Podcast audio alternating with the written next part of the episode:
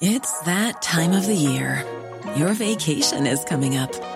You can already hear the beach waves, feel the warm breeze, relax, and think about work. You really, really want it all to work out while you're away. Monday.com gives you and the team that peace of mind. When all work is on one platform and everyone's in sync, things just flow wherever you are. Tap the banner to go to Monday.com.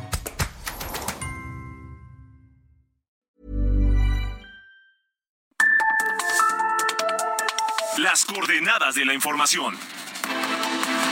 Con Alejandro Cacho.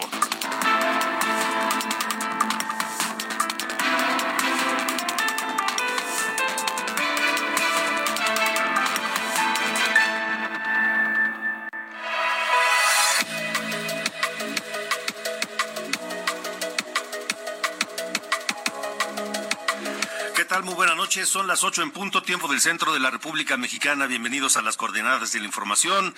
En este martes 13, martes 13, por si alguien es supersticioso, martes 13 de junio de 2023. Yo soy Alejandro Cacho y les saludo a nombre de este equipo que hace posible las coordenadas de la información. Diana Bautista en la jefatura de información, Ángel Arellano en la producción y Ulises Villalpando en los controles. Gracias por acompañarnos y por permitirnos estar con ustedes la próxima hora a través de la señal de Heraldo Radio en toda la República Mexicana y también en los Estados Unidos a través de Now Media Radio. Un abrazo fuerte.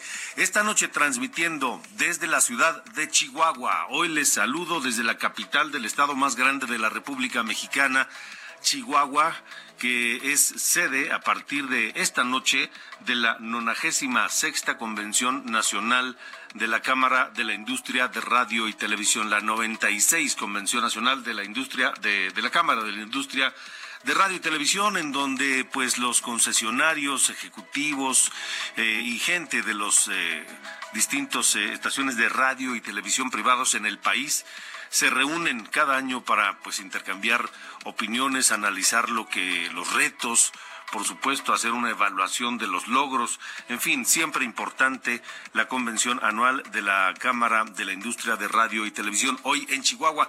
Y mañana, mañana serán una serie de eventos. Todo el día, durante todo el día estará presente, por supuesto, la gobernadora de Chihuahua, la gobernadora Maru Campos, y estarán también presentes personajes muy importantes de la política mexicana. Se espera que estén presentes Claudia Sheinbaum, la jefa de gobierno, todavía jefa de gobierno de la Ciudad de México, que esté presente Adán Augusto López, todavía secretario de Gobernación, que esté presente Marcelo Ebrard, eh, ex canciller de México, renunció el día de ayer, que esté presente Ricardo Monreal, que también eh, solicitó licencia como senador de la República, ellos cuatro que buscan la candidatura de Morena, PT y Verde para la presidencia de la República, pero también lo busca Manuel Velasco del Partido Verde, que también estará presente en esta nonagésima convención de la, de la, de la Cámara de la Industria de Radio y Televisión desde Chihuahua.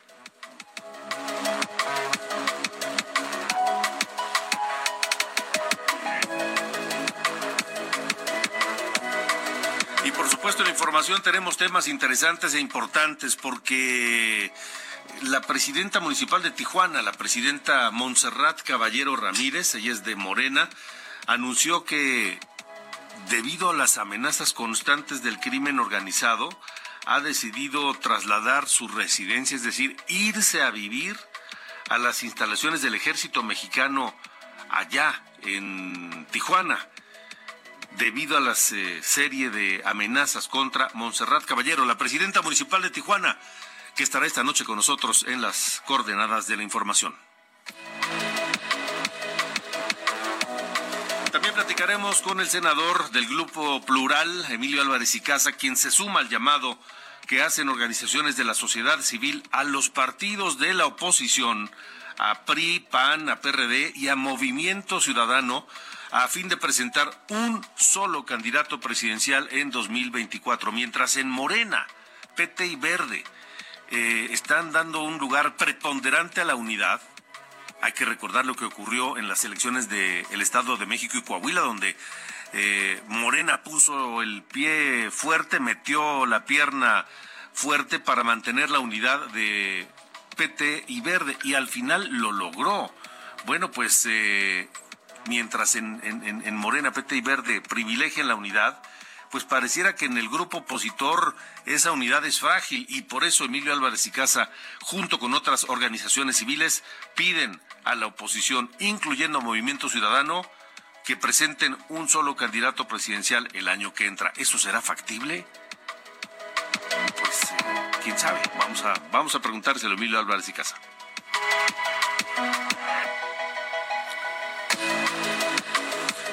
Bueno, se suma hoy otra aspirante a la candidatura presidencial de Morena, ni más ni menos que la diputada Jacob Polemski.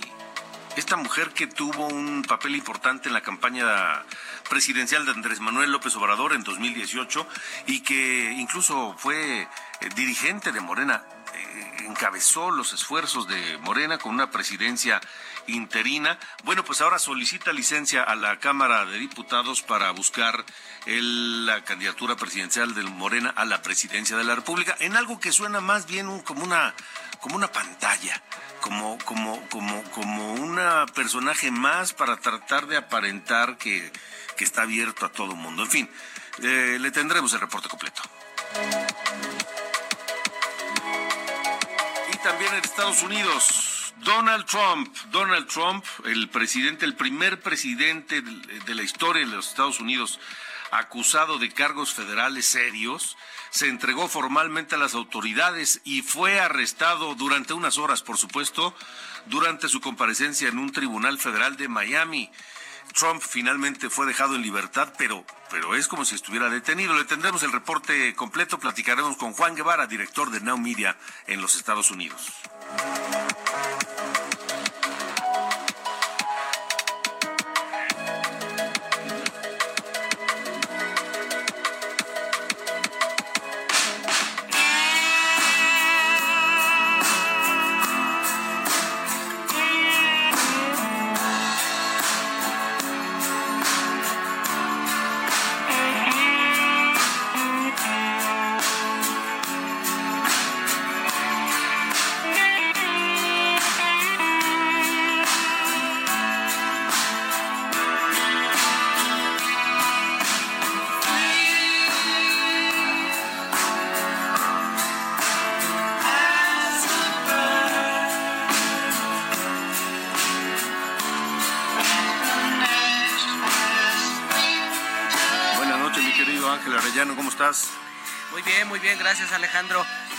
Estamos escuchando una canción llamada Free as a Bird. Esta fue grabada en 1995 o fue publicada en 1995 porque grabada fue en 1977 por John Lennon. Hay una grabación casera que rescataron y que la publicaron en los discos de la antología. Más tarde, un año después, publicaron otra llamada Real Love. Lo que hicieron fue limpiar la voz de John Lennon y meterle los instrumentos de los demás Beatles, en ese entonces pues los tres que vivían, incluyendo a George Harrison. Y te traigo esto porque en una entrevista que dio Paul McCartney con el programa Today de la BBC, se le preguntó qué opinaba de la inteligencia artificial. Y dice, pues la verdad entro poco a internet, pero me he dado cuenta de algunos que llegan diciendo, oye, tengo una canción en donde con la voz de John Lennon pues, se oye ahí que canta mi canción. Y dice, ay, a propósito, vamos a sacar una canción tratada con inteligencia artificial hacia finales de año. Esto sería eh, con una canción que John Lennon grabó que se llama Now and Then. No han dicho cuál es, pero supuestamente es Now and Then, que no es con inteligencia artificial generar algo nuevo. Es, has recordado como eh, tenemos eh, algunos ejemplos, ¿no? Que cómo se oiría Yesterday con Freddie Mercury, ¿no? Aquí más bien sería limpiar la voz, algo que ya se hizo con, con, eh, con esta canción Free as Esa sería la canción Now and Then. Vamos a escuchar.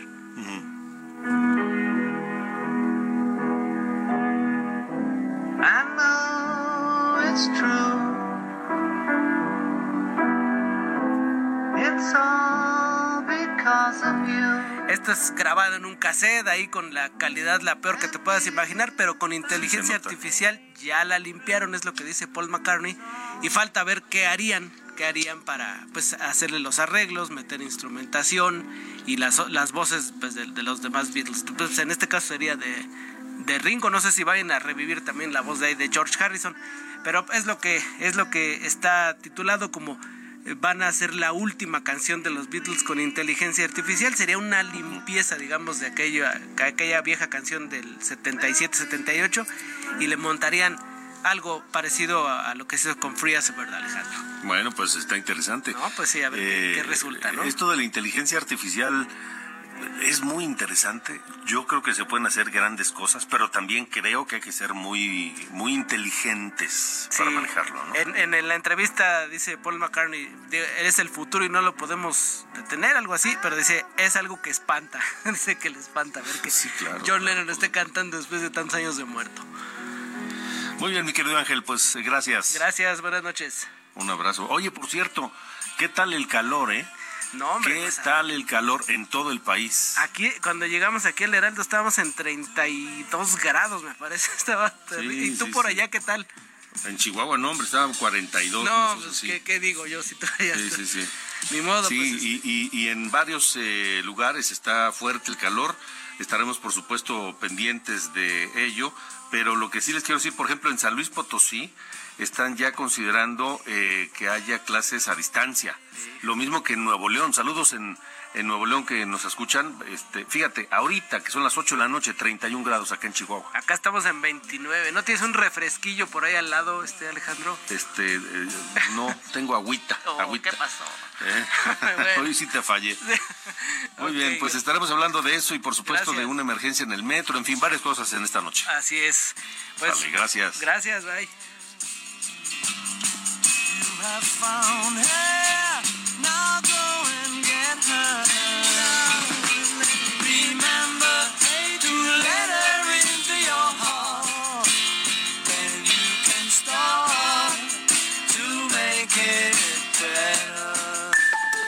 Alejandro Cacho en todas las redes. Encuéntralo como Cacho Periodista.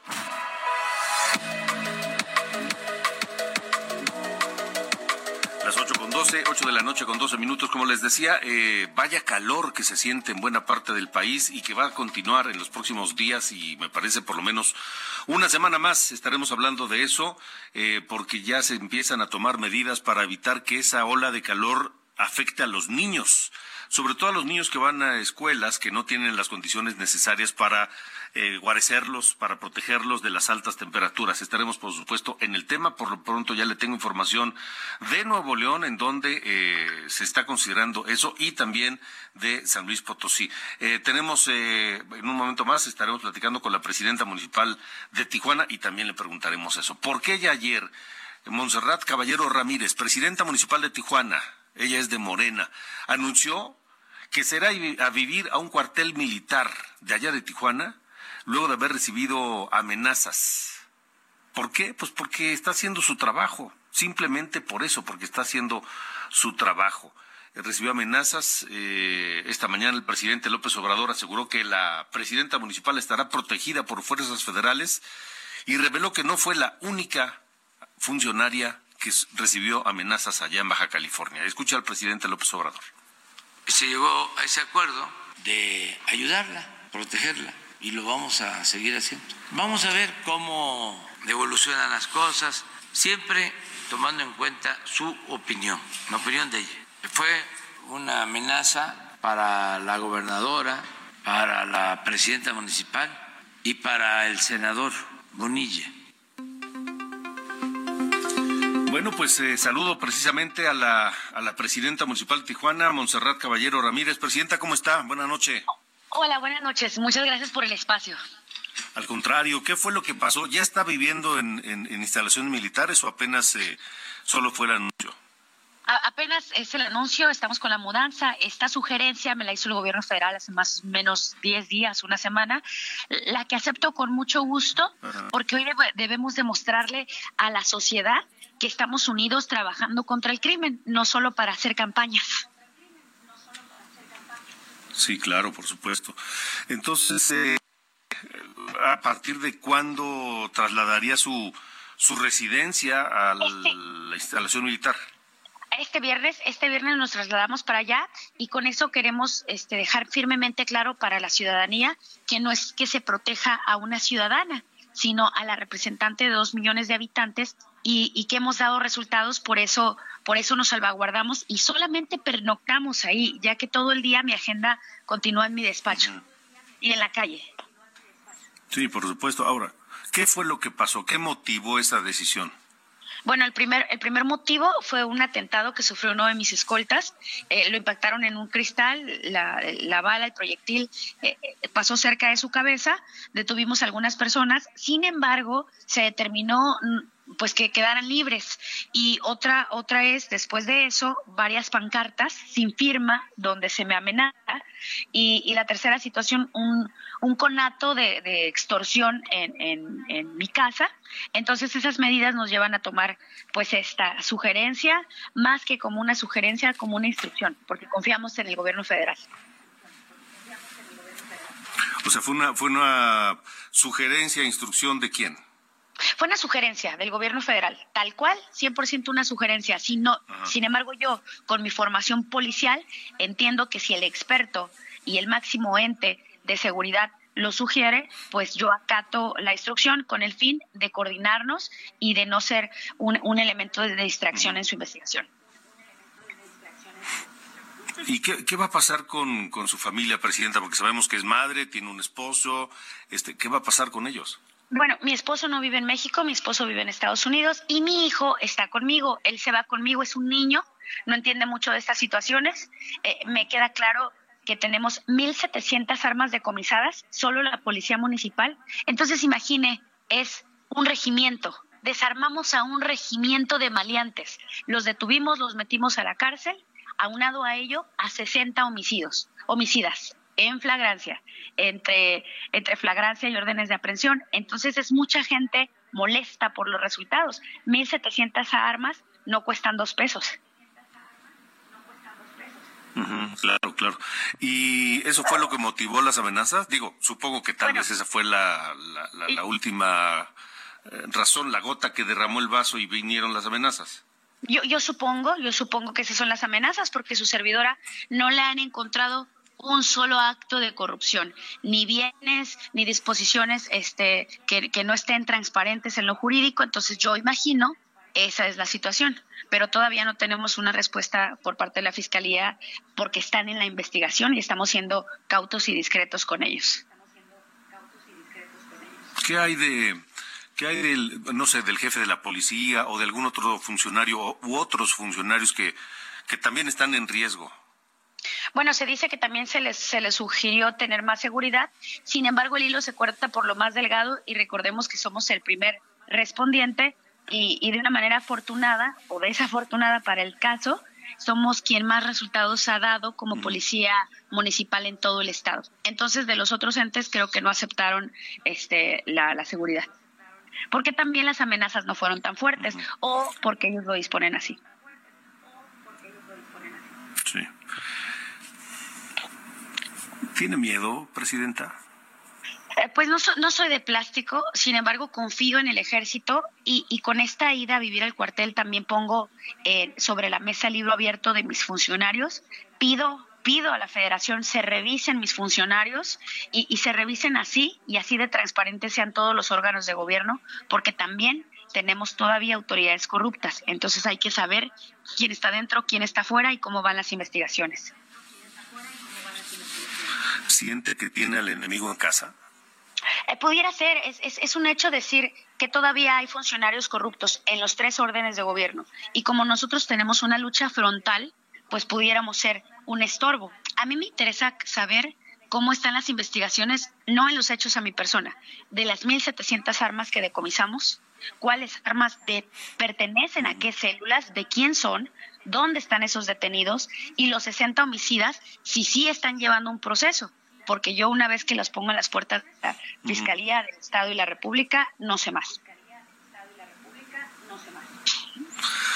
Eh, ¿Cuánto tiempo, digo, tal vez no hay fecha de caducidad para que usted permanezca en las instalaciones militares pernoctando? Indefinido. Indefinido es por tiempo indefinido, pero sabe una cosa, nos sirve para mostrar a la ciudadanía coordinación y por otro lado, es una casa modesta y creo que también la ciudadanía merece que los funcionarios pues se dejen de lujos, excentricidades y nos pongamos en la mesa con los resultados de cada uno de los presidentes municipales del país. De acuerdo. Pues, eh, presidenta municipal de Tijuana, Monserrat Caballero Ramírez, le agradezco mucho la confianza de platicar con nosotros. Permítanos seguir en contacto porque es un caso inédito este, eh, que un presidente municipal, en este caso usted, eh, pues tenga que vivir dentro de instalaciones militares, pernoctar ahí eh, por las amenazas del crimen organizado. Entonces, vamos a darle seguimiento. Permítanos eh, continuar en comunicación. Con gusto. Déjeme decirle por último que Tijuana es tan atípica que aquí estamos en verano y hace frío en este momento. Muchísimas gracias. ¿De verdad, de verdad frío? Sí, hace frío. Estamos en una máxima de 20. De 20, así es esta ciudad atípica. es una sorpresa. Sí, totalmente, totalmente. Yo viví un año allá y viví, la verdad, muy a gusto. Muchas gracias, Presidenta. Un placer, bonito día. Igualmente, hasta luego, la Presidenta Municipal de Tijuana, Montserrat Caballero Ramírez. Son las ocho con veinte, 21 ya. Las coordenadas de la información. Con Alejandro Cacho. Les decía que el presidente de Estados Unidos se entregó formalmente a las autoridades, fue arrestado, compareció un tribunal federal en Miami, eh, pero salió finalmente y está en su casa, en su mansión de Mar-a-Lago. Juan Guevara, director de Now Media, te saludo con enorme gusto, Juan.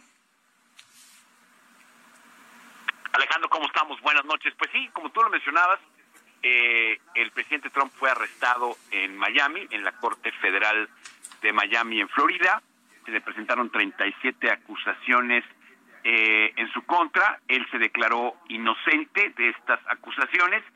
Eh, siempre, es, siempre es algo escandaloso cuando eh, decimos que el presidente de los Estados Unidos fue arrestado, porque realmente es un proceso judicial en donde parte del arraigo a la corte, que es se le, asignar una, se le asigna una corte federal, pues bueno, le, toman las fotos, es está arrestado por unas horas y después sale bajo fianza. Hasta este momento no sabemos cuánto fue la fianza que le costó a Donald Trump para salir en libertad. Lo que sí es que formalmente inicia ya el segundo juicio federal por el manejo o el mal manejo de, documentos confidenciales, el hecho de que pues eh, tuvo que o le mintió a la autoridad. Después de eso se fue a comer a un restaurante eh, cubano en Miami, en donde, bueno, le invitó la comida a todos los comensales en este restaurante y dijo lo de siempre, ¿no? Que él estaba siendo perseguido político del sistema, que se sentía como en un sistema cubano, en donde pues están persiguiéndolo a él y que eh, si van por él pueden ir por todos y él dice que sigue en campaña, de hecho acaba de llegar a Nueva Jersey a un eh, a un evento de campaña y se espera que haga declaraciones después. Así que, pues bueno, al final del día estos escándalos de Donald Trump le están trayendo una cobertura mediática importante y al parecer le está ayudando.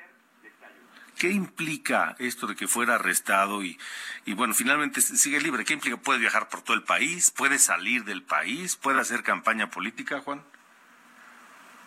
Es correcto, puede salir del país, que no creo que lo vaya a hacer, pero puede salir del país, puede viajar a cualquier estado del país. Sigue su vida normal, simplemente está pagando un dineral de abogados y está defendiéndose de los de las acusaciones que le están haciendo. Pero como en este país la gente es inocente hasta que se le prueba lo contrario, pues la responsabilidad de probarlo culpable es de parte de la fiscalía y mientras no se detecte, mientras no se genere sentencia, él tiene la libertad de hacer lo que quiera hacer si le encuentran culpable, ¿podría impedirle ser candidato presidencial? Si lo, si lo encuentran culpable, él puede apelar. Al apelar se compra más tiempo y las apelaciones pueden durar dos, tres años. Y entonces una vez que pues quede como el presidente y si es que queda, pues ya la hizo, ¿no? bueno, mi querido Juan, te mando un abrazo. Un abrazo, Alejandro, saludos. Hasta luego, buenas noches. Vámonos a la pausa rápidamente porque hoy escuchamos a Apocalíptica y este Enter Sandman, este tema clásico que se publicó en 1996, el 13 de junio precisamente, en el disco debut de esta banda finlandesa Apocalíptica. Enter Sandman. Vamos a la pausa. Seguimos transmitiendo las coordenadas de la información desde Chihuahua, Chihuahua. Volvemos.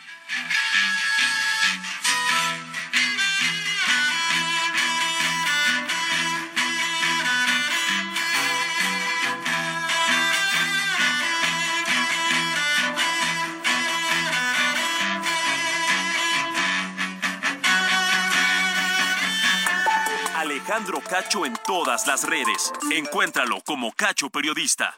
Las coordenadas de la información. Con Alejandro Cacho. Las coordenadas de la información. Con Alejandro Cacho.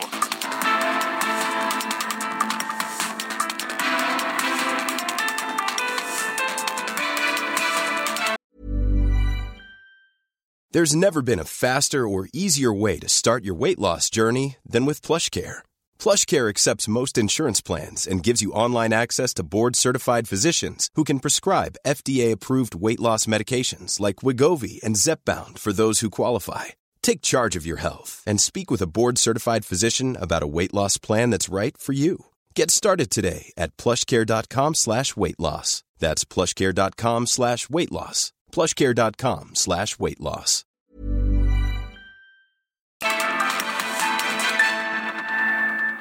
Toma un minuto y piensa en tu momento favorito. Esas vacaciones en familia, por ejemplo. Ahora piensa en las empresas y en los empleos que hay detrás. El de Juan que conduce autobuses. El de Mari que trabaja en el restaurante. Empresarios y colaboradores trabajamos para que a todos nos vaya mejor. CIRT, Radio y Televisión Mexicanas. Voz de las empresas. Consejo de la Comunicación. ¿Qué tal amigos del Heraldo Radio? Un gusto saludarlos y decirles que en la Ciudad de México los choques menores ya no obstruirán las vialidades. El 80% de estos accidentes en la capital no involucra lesionados ni daños públicos y ahora, gracias al convenio entre el Gobierno de la Ciudad de México y la Asociación Mexicana de Instituciones de Seguros, las personas afectadas podrán mover sus vehículos a una zona segura. Ya sabes, si tu choque es leve, libera la vialidad, tu compañía aseguradora te cubrirá. Gobierno de la Ciudad de México, ciudad innovadora y de derechos. Regresamos a escuchar las noticias en las coordenadas de la información.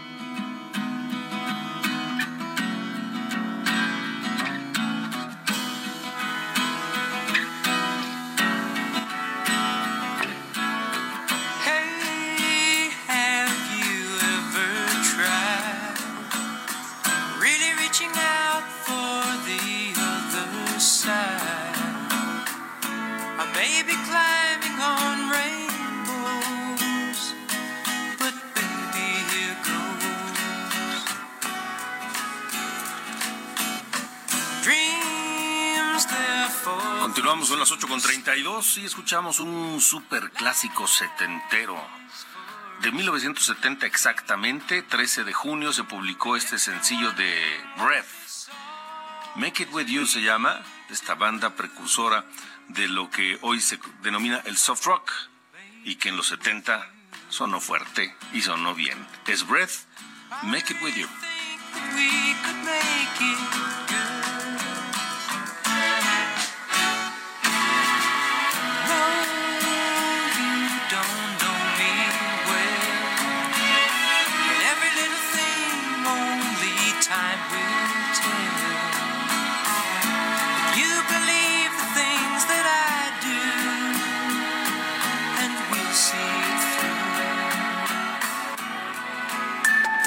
Alejandro Cacho en todas las redes. Encuéntralo como Cacho Periodista. Buenas noches, soy Diana Bautista y les saludo con el resumen de noticias. Continúa detenida la línea 9 del metro en la Ciudad de México del tramo de Velódromo a Pantitlán, por lo que cientos de usuarios salieron hacia viaducto para esperar el servicio provisional de la red de transporte de pasajeros. El servicio se vio detenido presuntamente porque se jaló la palanca de emergencia en uno de los vagones. Morena en el Senado eligió a Eduardo Ramírez Aguilar como coordinador del partido en la Cámara Alta tras la salida de Ricardo Monreal, quien buscará la candidatura de Morena a la presidencia de la República. Por su parte, el secretario de Gobernación, Adán Augusto López, informó que el viernes presentará su renuncia al cargo para participar en la contienda, aunque dijo que no es renuncia, sino relevo. La secretaria de Seguridad, Rosa Isela Rodríguez, informó que se mantiene en el gabinete del presidente, por lo que queda descartada como candidata a la jefatura de gobierno de la Ciudad de México. Quien sí dejará el gabinete es el titular de la Profeco, Ricardo Sheffield, quien buscará la gubernatura de Guanajuato. Los 11 consejeros del INE se reunieron con el presidente Andrés Manuel López Obrador en Palacio Nacional, donde se comprometieron a mantener un presupuesto austero y se garantizó la autonomía del instituto. Fidencio González, alias El Janos, fue condenado a 12 años de prisión por delincuencia organizada relacionado con la masacre de nueve integrantes de la familia Levarón en Bavispe, Sonora. La patrulla fronteriza de Estados Unidos confirmó el arresto de la regidora morenista de Reynosa, Tamaulipas, Denise Ahumada, detenida el sábado con 42 kilos de cocaína cuando se dirigía a San Antonio, Texas. En Sinaloa, agricultores tomaron las instalaciones del aeropuerto de Culiacán, que se vio obligado a cerrar sus operaciones, exigiendo precios de garantía para granos básicos. Estas fueron las noticias de este martes. Buenas noches.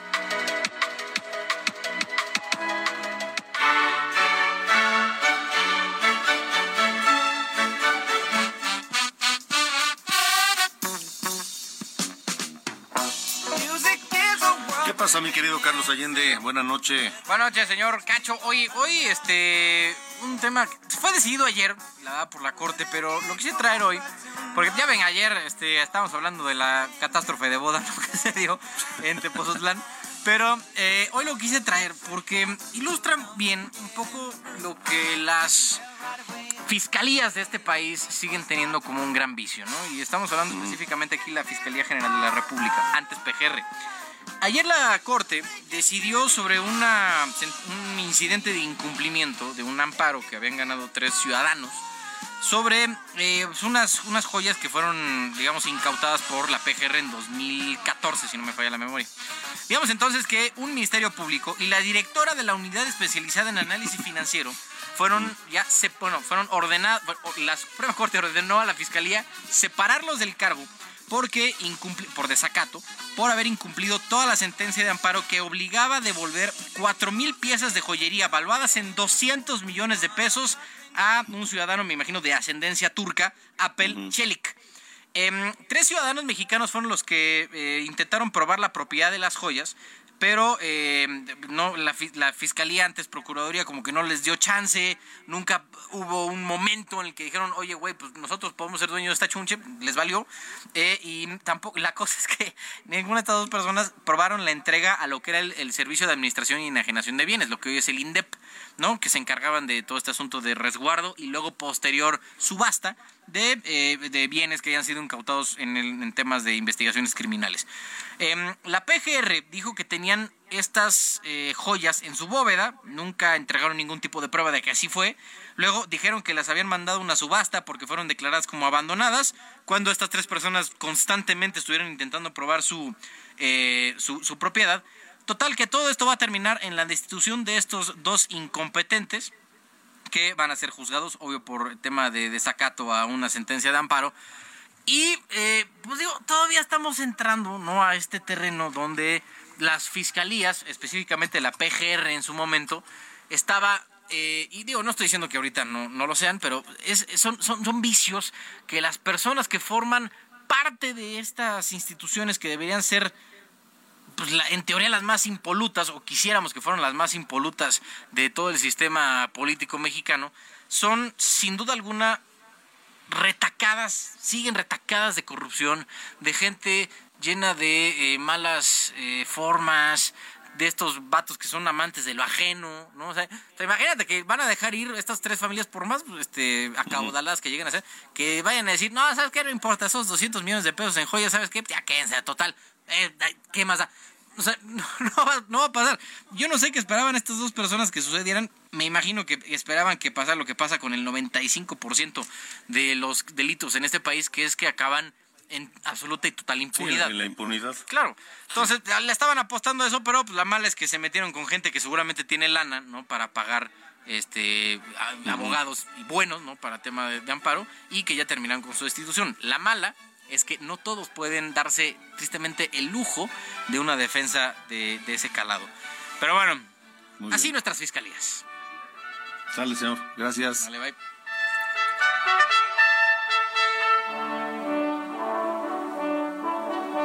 Las coordenadas de la información.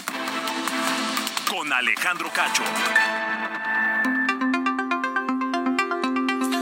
Noche. Me da gusto saludar al senador Emilio Álvarez Icaza, senador del Grupo Plural, porque él junto con, eh, publica una carta conjunta con organizaciones de la sociedad civil que hacen un llamado a la oposición completa, al, al PAN, al PRI, al PRD y a Movimiento Ciudadano para que presenten un candidato único a la presidencia de la República en 2024. Y con ello dar pie a formar un gobierno de coalición. Esta carta se titula Juntos y Unidos al 2024. Pide de manera particular a Movimiento Ciudadano que demuestre su voluntad de responder a esta solicitud. Gracias, senador Emilio Álvarez y Casa. Buenas noches. Alejandro, muy buenas noches y por tu conducto al auditorio del Heraldo Radio, buenas noches. Buenas noches, pues este suena suena difícil de, de, de pensar, ¿será posible? Suena difícil de pensar, pero más difícil de imaginar que no se realice. vivimos un tiempo donde muchas personas vemos con preocupación lo que pasa en México y quisiéramos construir un horizonte diferente.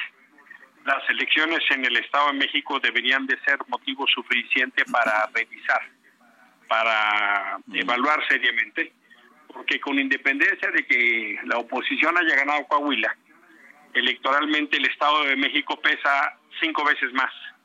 Y por eso un gran número de organizaciones, como tú decías, hacíamos este llamado eh, para tratar de generar la mayor unidad posible con la mejor candidatura posible, para esencialmente disputar en un proyecto de futuro hacia el 24, disputar el Congreso, porque ya vimos qué pasa cuando Morena tiene mayoría en el Congreso, y también un gobierno de, coalición que nos permita tener pues todos los aportes, capacidades diferentes en un horizonte, pues yo diría como para construir el México que nos ilusiona, Alejandro. Como tú bien subrayas, uno de los destinatarios del llamado Movimiento Ciudadano, e insistimos en la importancia de que se sume y que ponga en la mesa sus críticas, sus dudas, sus reservas, para que se pueda buscar un acuerdo de manera de construir una, una candidatura de unidad, Alejandro. A ver, eh, Movimiento Ciudadano dice que con el PRI ni a la esquina. Y, y no se ve tampoco, digo, no se ve como el PRI por lo menos pueda convivir en una coalición, alianza opositora con Movimiento Ciudadano. ¿Han ustedes considerado esto? ¿Han hablado ya con alguno de estos líderes de estos partidos para tratar de explorar esa posibilidad? Hemos hablado, estamos conscientes de las diferencias. El Estado de México, la elección en el Estado de México, más que acercar, alejó. Pero también insistimos, Alejandro, en, en que hay algo superior a todos nosotros, a todas nosotras es eh, velar por este país y, entender el riesgo que estamos viviendo. Muchas de las cosas, en términos, por ejemplo, ahora ya hasta eliminaron las normas oficiales mexicanas en términos de salud, en términos de seguridad, no van bien. Y lo que queremos decirle a los partidos políticos es dos mensajes principales. Hay algo más grande que sus propios intereses que se llama México. Y lo segundo es que hagamos una gran alianza ciudadanos partidos políticos, porque los partidos políticos solos no les da y los ciudadanos sin los partidos en la boleta no pueden.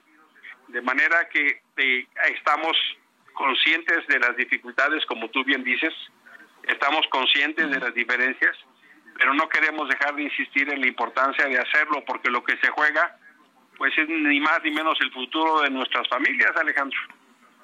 Sí. En la, en la, en la alianza oficialista de Morena, PT y Verde, eh, han puesto en primer lugar la, la, unidad.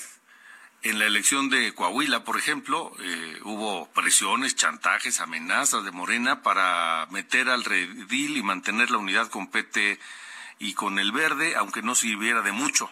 Al final se logró, pero no sirvió de mucho. Es decir, ellos están privilegiando la unidad no parece ser igual en la oposición. Infelizmente no. Y también creo que la oposición no se está moviendo a la velocidad que se requiere. Lo que vimos en el Estado de México fue un ensayo de elección de Estado. El gobierno federal, el gobierno de Manuel se movió con todos los recursos. Los gobiernos de Sheinbaum, de Cuauhtémoc Blanco, de Michoacán se metieron con todos sus operadores y, echaron a andar toda esta maquinaria de los programas sociales y los servidores de la nación. Y por eso este llamado a los partidos, porque eh, tenemos que movernos más rápido. Ellos ya decidieron hacer un calendario del tour de las corcholatas, que por cierto viola la ley electoral. Y la oposición todavía no tiene un método. Este es un llamado de una parte importante de las organizaciones que nos movilizamos en noviembre y en febrero para defender al INE y para oponernos al plan B. Y que gracias a esas movilizaciones hoy tenemos INE, hoy la Suprema Corte de Justicia no la preside Yasmín Esquivel, y hoy tenemos un horizonte de defender la democracia gracias a esas movilizaciones. Estas mismas organizaciones que convocamos estamos haciendo justo por esa razón este llamado Alejandro. Y apelar, literalmente apelar a que debe haber algo más importante que los intereses de los partidos, que pueden tener su lógica. Pero yo pienso, nosotros, nosotras los que sacamos este comunicado, que si no velamos todos por los intereses de México, pues entonces nos la estamos haciendo más difícil para el 24. Sí. Supongo que no hay respuesta todavía de ningún partido. Hoy en la mañana hubo una reunión importante de las organizaciones que participan en Unidos, donde está el Frente Cívico Nacional, donde está Así por México, donde está Poder Ciudadano, Social Civil México, UNE y Unidos por México para hablar con las dirigencias de los partidos políticos para tratar de construir un método común, una reunión de trabajo larga y con complicaciones. Yo te puedo decir que hubo avances importantes y esperamos que pronto podamos dar alguna visa. Pues esperemos que sí, esperemos que así sea, senador Emilio Álvarez y Casa. Por otro lado está el tema de estas eh, madres de tres jóvenes víctimas de feminicidio en Chiapas. Sí, Alejandro, es un tema profundamente doloroso.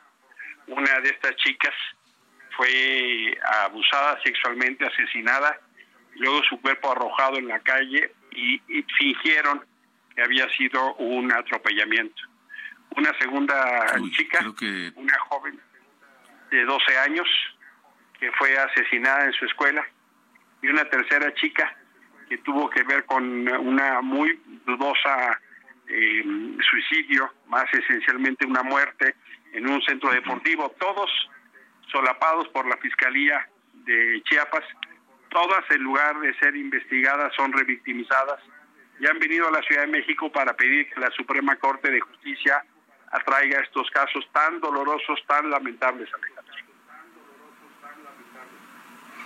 Pues ojalá que sí, que así sea y que haya justicia, ¿no? Y que no sea una más de impunidad.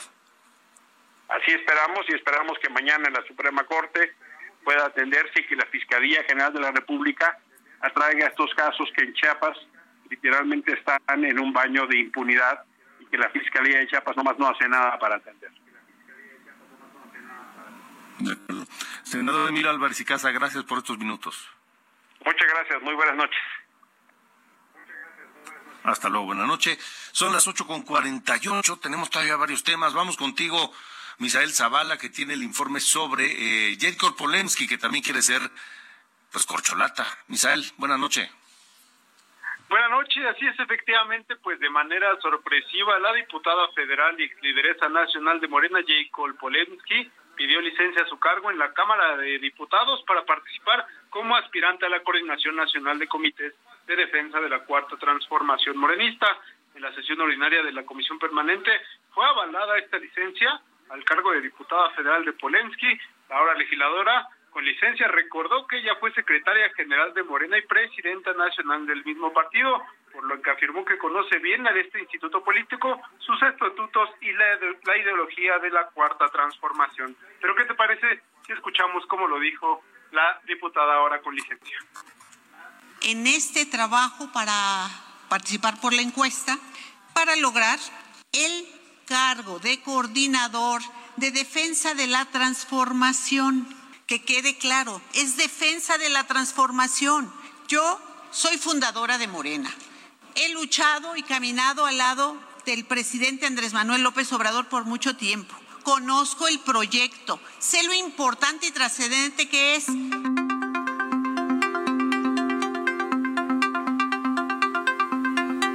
Aunado a ello, la morenista Hondo que busca ser aspirante a la coordinación, aunado a ello, la morenista Hondo que busca ser aspirante a esta coordinación nacional para que haya equidad de género en esta primera etapa de la contienda, pues resaltó que únicamente hay una mujer hasta este momento, pues que ha levantado la mano para eh, pues esta coordinación nacional de defensa de la cuarta transformación. De acuerdo, Misael Zavala. Gracias, gracias y buena noche. Antes de irnos, vaya calor que está haciendo. Son 10 para las 9 en este momento, tiempo del centro de la República Mexicana. Y les puedo decir que eh, acá en Chihuahua la temperatura en este momento son, déjeme le digo, este 31 grados, 31 grados Celsius. Aquí ya cayó la noche y la, la noche comienza con 31 grados. ¿Cómo está en Monterrey? Viviana Sánchez, Vivi Sánchez del Heraldo Noticias Monterrey, te saludo con enorme gusto. Buenas noches. Igualmente, Alejandro, muy buenas noches para ti, para todo tu auditorio. También la temperatura a esta hora de la noche en Nuevo León es de 35 grados centígrados. Seguimos sintiendo esta onda de calor que el Servicio Meteorológico Nacional pues indicó que viviríamos y es es cierto, finalmente se cumplió, de hecho nos están pronosticando los siguientes días aún con mayor calor. Se está pronosticando del miércoles y durante todo el fin de semana hasta 45 grados centígrados, con una sensación térmica quizá aún mayor cuando se está expuesto al sol, cuando se están realizando actividades al aire libre. Y pues esto viene a cambiar un poco la dinámica que habíamos estado viviendo en Nuevo León de enero a mayo, que, que finalmente la temperatura nos trató bien, que incluso se presentaron lluvias atípicas en la entidad, pero eso ya quedó atrás. Ya quedó atrás y parece que así va a seguir por los próximos días. Un, día del padre caluroso va a ser en la República Mexicana, por lo menos en buena parte del país. La presidenta municipal de Tijuana nos decía hace unos minutos que en Tijuana están a 20, 20 grados, es decir, está, está fresco el clima ya. Oye, pues sí, entonces acá sí se va a armar la carnita asada, como decimos los recios, precisamente para, para festejar el Día del Padre, pero mira lo que ha sucedido. Hoy por la mañana, la Secretaría de Educación anunció la implementación de un esquema de clases semipresencial, precisamente ante esta ola de calor y con el objetivo de, de, salvaguardar la salud y la integridad física de las niñas, niños y adolescentes en nuestro estado. Aplicará para aquellas escuelas uh -huh. que tengan aulas móviles o aquellas escuelas que en sus salones no cuenten con ventiladores, con algún aire acondicionado o que no tengan el servicio de electricidad, Alejandro, aunque no lo creas en nuestra entidad, eh, que es una de las más importantes del país, en, en nivel académico se, académico se ha destacado, hay 4.867 escuelas públicas. De estas 4.600, 8.667, ¿cuántas, le preguntaba yo a la Secretaría de Educación, están en esta condición? Porque a través de un comunicado, la dependencia nos los dio a conocer cerca de las 11 de la mañana, que aplica este esquema de clases a partir de hoy 13 de junio y hasta el 20 de junio. Esta clase semipresencial significa que en las primeras dos horas de la mañana si se pudieran hacer en clase, en aula, de manera presencial, y el resto de la jornada se llevaría a cabo de manera remota, apoyándose con actividades pedagógicas diseñadas como en la pandemia, ¿no? Cuando tuvimos estas eh, clases sí. en casa. Ya cada director o cada encargado de escuela sería el responsable de evaluar si su eh, instituto académico, si su aula tiene las condiciones adecuadas para la, para la impartición regular de clases en aula. Entonces, se va a continuar monitoreando pues la situación atentos. climática y pues esto va a continuar así. Por lo pronto, niños de nuevo, a clases en casa por la ola de calor. De acuerdo. Viviana Sánchez, qué gusto saludarte. Gracias por la información. Igualmente, un saludo a todos. Hasta luego, buenas noches. Y en San Luis Potosí también, debido a esta tercera onda de calor que se vive en el país, el gobernador Ricardo Gallardo Cardona anunció que el viernes 16 de junio las instituciones de nivel básico de la Secretaría de Educación del Estado y Sistema Educativo Estatal regulará turnos matutinos. Saldrán una hora antes y en los turnos vespertinos eh, ingresarán una hora más tarde eh, a, a, clases por las altas temperaturas en todo el territorio potosino, principalmente en las horas de salida del turno matutino y entrada del turno vespertino. Esto es atendiendo las recomendaciones de salud allá en San Luis Potosí, donde también se van a modificar los horarios de clases. Nos vamos. Nos vamos esta noche. Muchas gracias por habernos acompañado, pero nos vamos con música escuchando a Green Day, Wake Me Up When September Ends. Cuando termine septiembre, me dice Green Day, que el 13 de junio de 2005 publicó este sencillo y ocupó el número 94 de las 100 mejores canciones en la lista de los Rolling Stones. Nos vamos, gracias, buenas noches.